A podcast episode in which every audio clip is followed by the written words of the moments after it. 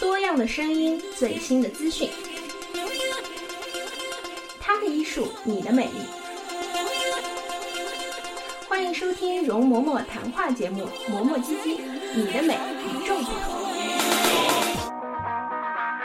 Hello，大家好，欢迎收听嬷嬷唧唧。今天我们聊的话题是如何看待男生越来越美。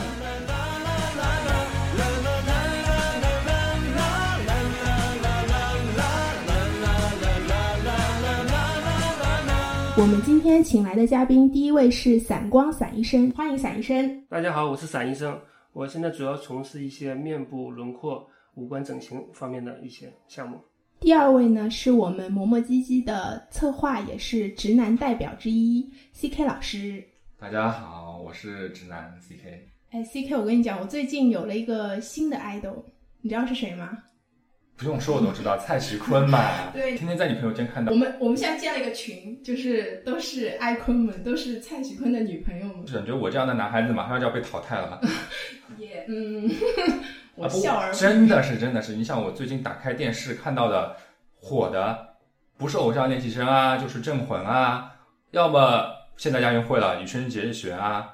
就是都是那些美轮美奂的男孩子，花美男，对吗？对对对，最近那个鞠老师他也很火，我朋友圈有几个原来从来不追星的女孩子，全部都被他给俘虏了。从你的观点，你觉得你会觉得他们帅吗？因为我是一个八零后，就是我说不清楚他们帅不帅。我觉得这个问题可以问问我们的伞医生，从专业的角度来证实一下，我的爱豆们就是长得很帅。那比如说，我们就说蔡徐坤好了。嗯，蔡徐坤我也是。啊，最近呃，在微博上看到他热搜都是排名第一的，因为我是觉得一个人帅还是不帅，还是一个大家的一个感觉，还是跟一个年龄段啊有关系的。八零后啊，九零后啊，审美观啊可能会有点差别。我记得我小时候，我们喜欢的就我们八零后喜欢的是谁？周杰伦 F 四。但是以现在的荧屏上出现的那些花美男们来看，这些审美好像已经不是主流了。你为什么要替我代表八零后？我本人是八零末九零初，我也觉得他们很帅。其实我觉得审美啊，是个医生也说，您它是个主观的东西。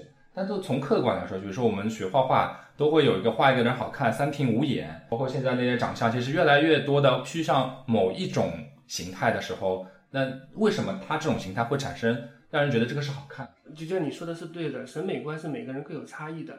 但是，呃，专业上来说，它是有一个审美的一个标准的。比如说，按照常规来说，三庭五眼，鼻子的长度应该在脸整个脸长度三分之一左右。鼻子有几个角度？它一个是鼻额角，鼻额角一般是指鼻子的整体的这个线条，鼻背的线条和额头相交的一个角度。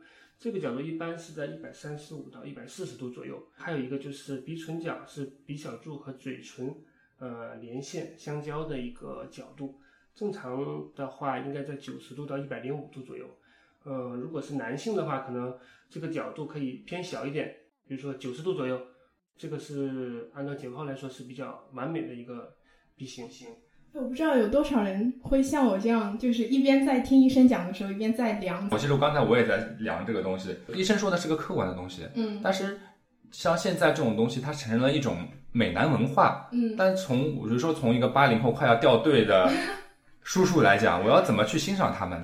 也许他们并不需要你的欣赏，他们只需要我这样的迷妹来欣赏就可以。我想说，我想问的就是，像你这样的迷妹，嗯，你为什么欣赏他们？我觉得我我对蔡徐坤的感觉就是大型打脸现场，你知道吗？他一开始出来的时候，我在朋友圈连续嘲笑了他好几条。那是说当时的，因为当时不够了解，后来是因为第二期的时候。他突然之间素颜了。他素颜的时候，我觉得他特别的清纯。他们选那个 C 位，我就发现原来他是一个没有什么背景的人，他完全是靠自己的努力来获得这个 C 位，来获得大家的这种关注度。所以整个是一个很有养成感的。好像听你这话有点似曾相识啊，好像我们小时候香港的选美，知道吗？当时其实视频媒介不像现在这么发达，这一盘带子我们可以反复，因为当时没东西看，可以反复看十几遍。对，我觉得这个还是跟时代有关，各个时代有各个时代的一个审美观。在唐代的时候，以肥为美，杨贵妃啊，那都是。但是后来慢慢的，也喜欢瘦一点的，慢慢的这个审美观会会会发生变化。其实现在哦，男孩子不光是这些流量的明星啊，说为了吸引女孩子的注意啊，或者为了他们的事业而去变得越来越好看，普通的男生也会开始关注自己的外貌了。其实就是现在你看微博上或者淘宝上卖化妆品的，或者是卖女性衣服的，他们已经不喜欢看女孩子来卖了。如果是个男生，感觉这个反其道行之，现在反而很火爆。因为现在很多的。呃，化妆品品牌包括一些护肤品，都是请最火的那种男明星来代言的。之前那个杨颖她代言那个娇兰的口红，嗯，然后他就印了一个唇印在自己的脸上，然后那个唇色就卖断货了。我自己的经验来讲，我是原来先喜欢那种韩国明星，然后后来呢，越来越发现自己国内的那种男孩子。也是越来越贴近我自己的审美了，我不不需要再去有语言代沟的去喜欢那些外国人。所以想说，它是从一种外来文化，对，就我觉得韩流的那种审美啊，那种文化对我们现在的影响还是挺大的。也不单单是韩流问题，其实这个现象还是蛮多方面的。一个方面是我们的社会越来越平等了，其实我包括大家看奇葩说啊什么的，大家会越来越认同一种多元化的文化价值观。就是不像以前我们小时候，其实我们听周杰伦都要被老罗。这里插播到插播罗永浩那段语音啊，就是他说 口齿不清，口齿不清。对，以前的女生就是可能更限定于一个女生的定位，但现在来说，我们追求这种包容性的平等。实际上还有一种，还有一个方面，现在整形美容的手术技术在不断的提高。你像十年前，一般做隆鼻手术，它只是包括一个放一个假体，有时候最多加一个软骨垫在鼻尖。实际上，它是手术方法是很简单的，所以它的效果，呃，但是现在来说，它整形的技术越来越高，像鼻子的话都分很多种亚单位，比如说鼻头、鼻翼、鼻小柱，还有鼻背、鼻根，这些组组合在一起，才能构成我们一个。好好看的鼻子，越来越精细化，精细化，精细化。像以前都都是直接一个整一个鼻子就做出来就好了，现在更多的考虑是一些细节。从手术方式来说，也比以前种类要多。像以前假体，现在有鼻鼻中隔，有耳软骨，还有肋骨，还有一些一体的材料。所以说我们的选择还是很多，技术在提高。所以说从整形美容的方向来说，肯定是。越来越多，就是以前一提到整容，感觉这件事离我们好远啊，可能是电视上某个明星，对，或者是某个新闻花边新闻，你还无法去求证它是否是真的。但是现在可能像我身边整形的人就是越来越多了，就是已经感觉是我能够触手可及的一种现象，而且已经很很普通话了，不不像说以前最早的时候，你做个整形手术都是要呃藏着，藏藏起来不让别人看到，非常怕别人知道你你做了一个手术。但现在不一样了，现在都是比较开放的，而且我们像我们遇到好多都是，呃，妈妈、爸爸带着孩子来做，可能刚刚上大学，或者是呃刚刚参加工作，所以说就是对大众的认可度更高一点了。是我们社会对这件事情的包容性也越来越强了。对，其实我觉得这个社会的包容性是一个比较笼统的东西。就我个人而言，我会觉得，那你整容，你去整容好了。其实很多人他心里可能是不认同的，他觉得那整容的人好像怪怪的。但是就这样的一个社会的总体趋势而言，你是不允许去随便 diss 别人。你如果 diss 别人，别人会说，哎，你这个直男，你不懂，你这个人一点都不尊重别人的文化。呃，说到直男，真的说到心疼了，上上，你知道吧？作为一个直男，在做一个美型节目的策划的时候，就经常要面对别人的非议。就是今天人家说你这个是直男审美，就是我的观点很容易被这个直男的声音给盖过去。什么意思？你是觉得直男是一个贬义词吗？不，我觉得直男是个中性词，但是特别女生在评论直男的时候，往往把这个词包含了更多的意思，比如说你土。你的审美不好，你大男子主义，然后这个词笼统一个一个词去概括它就是直男。那你会很不高兴的吗？你会想说我回去检查一下我哪里不怎么好看，然后我收拾一下自己这种感觉有吗？因为你不想被扣上这些帽子嘛，对吧？其实挺矛盾的，因为你说如果你说我说我不是个直男，大家又要笑了。当下做直男好累好委屈。还好还好。翟医生表示我没有这个困扰。哎，散医生，像您作为就是这样的一个职业，就是整形医师来讲的话，会不会比周围的同龄的男性更关注一些自己的外在的护理啊？接触的多了，总会会有一些更多的想法，比如说一些护理啊，皮肤护理我也也会做的，除皱啊也会打一点的，除皱也会打。对，鱼尾纹啊也会打一点，毕竟年纪大了。现在会不会有就上了年纪的男士也开始往您这儿跑，嗯，注重自己的外在？也是越来越多，我觉得这是一个趋势，因为从一开始的时候。几乎百分之九十九点九都是女同胞，嗯，但是慢慢的男士也越来越多，年轻的或者年纪大的都有，啊，年轻的可能做一些呃面部的、五官的、眼睛啊、鼻子，呃双双眼皮，年纪大的也有，他可能做一些眼袋，呃，或者是提眉，因为年纪大一般皮肤比较松嘛，变得年轻一点。对，这样的话五官轮廓看上去更年轻一点嘛。C K，你考虑过吗？如果你上了年纪开始有皱纹了，你会？想要去做一些，其实我一开始刚做这个时候，我不敢对别人说说我在做医美方面的东西，所以我就私底下跟关系好的一些朋友稍微说了一下我在做这个方面的，就准备正在准备中。然后我发现我说出去之后，无论男生女生，甚至以前我觉得他们跟医美八竿子打不着那些人，都会表现出兴趣。然后隔三差五，我的一个好基友跟我过来跟我说，他觉得他的下巴太厚了，有什么手术可以推荐？所以现在。普通的男孩子对于美的这种追求，已经不再是原来的那种完全不 care，或者说以不修边幅为荣的这样的一个对对对，以前可能说男人就要不修边幅，但是现在好看不单单是长相问题，其实就是颜值经济，就是包括一些网红啊什么的。原来可能一些女主播比较多一些，可能散医生接触的也不少。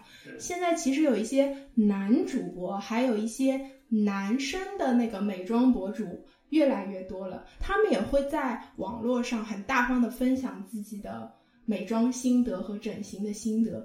我不知道散医生有没有遇到过一些比较特别的男顾客，他本身就非常的在意自己的外貌，或者比一般的男生要更懂得一些关于整形和美型的知识。有这样的，之前就遇到一个男士做那个主播。男主播他就对自己的相貌要求很高，嗯，我觉得比一些普普通的女女孩子要求还要高。哦，会的，会的。嗯，双眼皮宽一点，多少毫米，自己说说的很精确。哇，已经专业到这个程度了。很精确，然后做一些眼综合，还有鼻子，还有下巴，所以说他他对自己的相貌要求还是很很高的，而且我觉得这样的会越越来越多。哎，其实说到主播，主播是个比较特殊的行业，就是因为主播他。是要通过媒介，比如说手机啊、直播啊，把自己的形象播出。大家知道，其实通过镜头给别人看到的你跟真实的你是不一样的，嗯，对吧？就是主播的整形跟普通男生来整形，他们呃会有一定差异，因为镜头下的和直接看的话，它镜头下会显得轮廓感不会那么强。就是你正常看他看一一个男士，比如说他鼻子比较高，但如果你真的在这种主播或者镜头下，可能就会觉得不会那么高。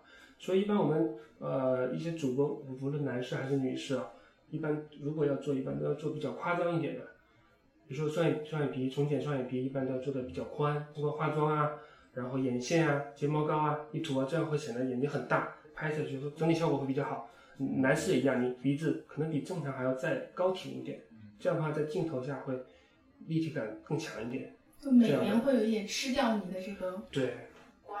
对，因为镜头周围它是一个平面的，也许以后技术高了，虽然是三 D 的，三 D 镜头，四 D 的，那也许会会好一点。那现在的还是平面的，它对这种就比如说鼻子啊，这种角度啊，各个轮廓感，它显示的效果不会有你肉眼看那么强烈，所以这就要求要做的要高。所以男生和女生相比的话，他们在整形的选择上，比如说他们是更有自己的主见。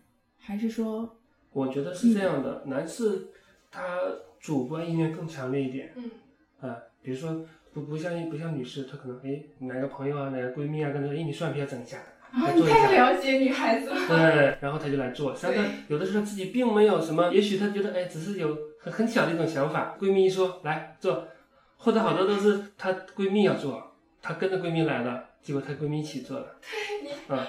是的，是的，有这这样的很多，但是男士不一样，男士好多都来了，他会的目的性他会很强，我就要做什么，不是说我要你做什么你就做什么，自己会有一个很主观的一个想法，嗯，啊，而且他会跟你沟通的比较细致，比如双眼皮嗯啊，要做的多宽、多长，啊，弧度什么样的？因为双眼皮有很多种嘛，有扇形、平行的，还有平扇的，种类还是比较多的，所以他自己也会尝试着这个模拟一下，看看这个效果。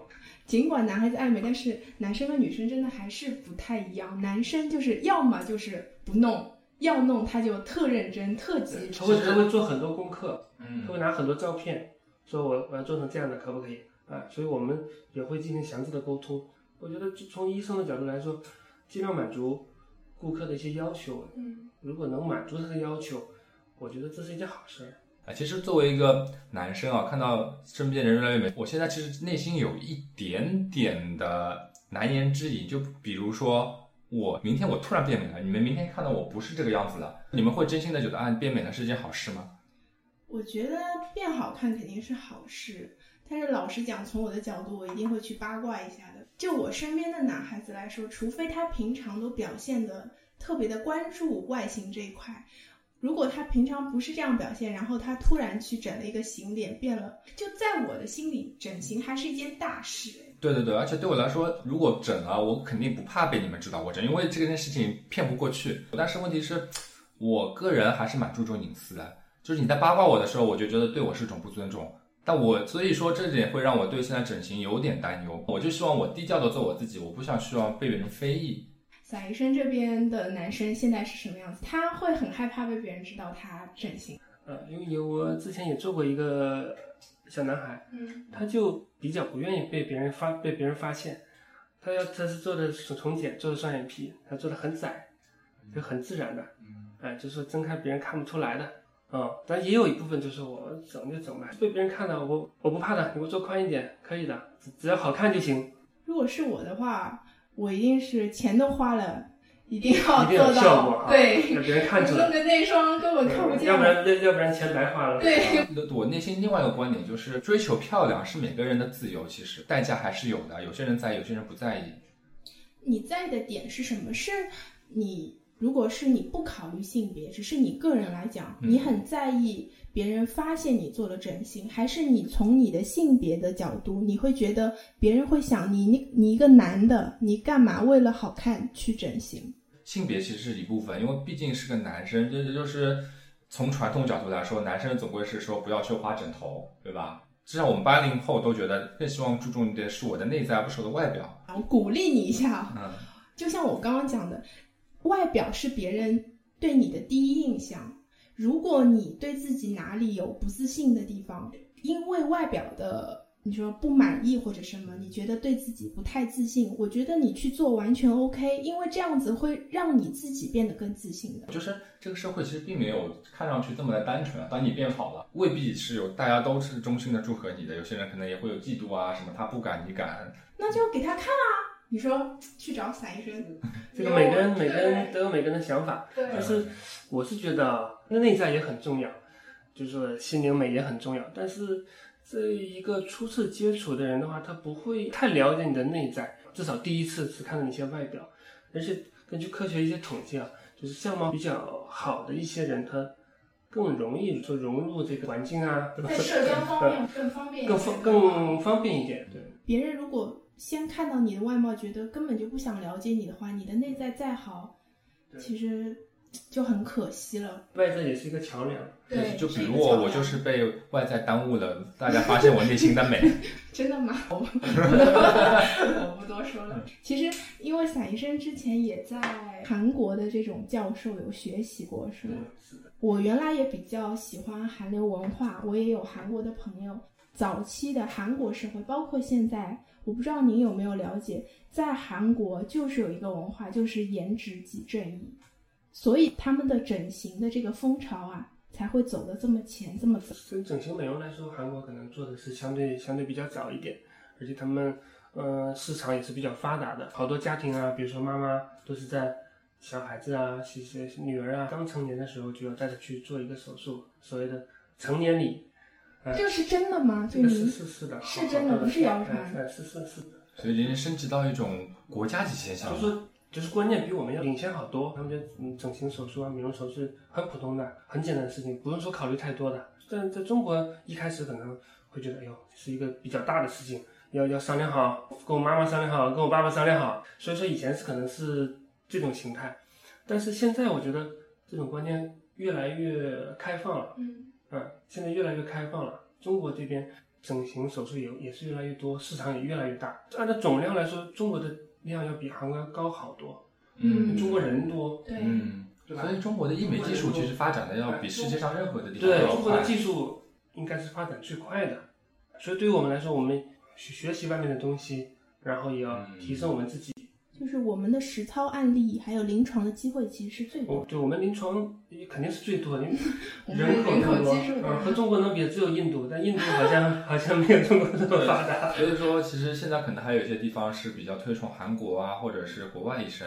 嗯其实这个观念，我们现在今天就要翻过去了。其实让大家知嗯道，就是现在中国的技术已经在世界上属于非常领先的一个水平了。真的，韩国有很多技术非常好的一些一些专家嗯教授，嗯但是中国也有也有很多技术非常好的，呃，无论是各个手术方面，嗯啊、眼睛、鼻子各个方面都有非常优秀的医生。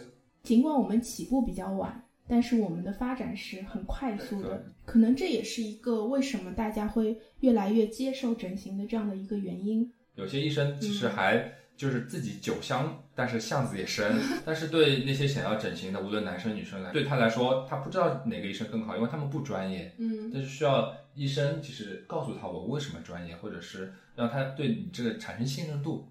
对，现在追求个性其实也越来越多了，男生其实也是。其实我觉得现在的荧屏上看到那些，只不过因为这是一个审美刚刚起来，嗯大家没得选，就是我想变好看，我就直接照着这个，比如说那个蔡徐坤的模板去整，嗯比较保险。嗯但你觉得随着大家自己个性美的一种觉醒，一定会越来越关注到个性美怎么去发挥。我还是会，比如说我闺蜜做了什么样子，如果我觉得好看的话，我一定要去她那个医院，她的医生，我不敢自己太过于去特立独行，因为那个是一个未知的东西。那块不有说吗？不求同年同月同日生，但求同鼻同眼同一生。啊，闺蜜的力量还是很强大的。那我们今天聊了，其实很多话题，由男生爱美来讲。首先，蒋医生给我们从专业的角度分析了一下，什么样的鼻子、什么样的五官是好看的，从哪些角度来看它是比较合理的。另外呢，男生为什么会越来越注重自己的外在，包括追求自己独特的美丽？一方面可能是外来文化的影响，另一方面呢是渠道越来越打开，那我们的医学技术。发展的越来越好，我们社会的文化包容性越来越强。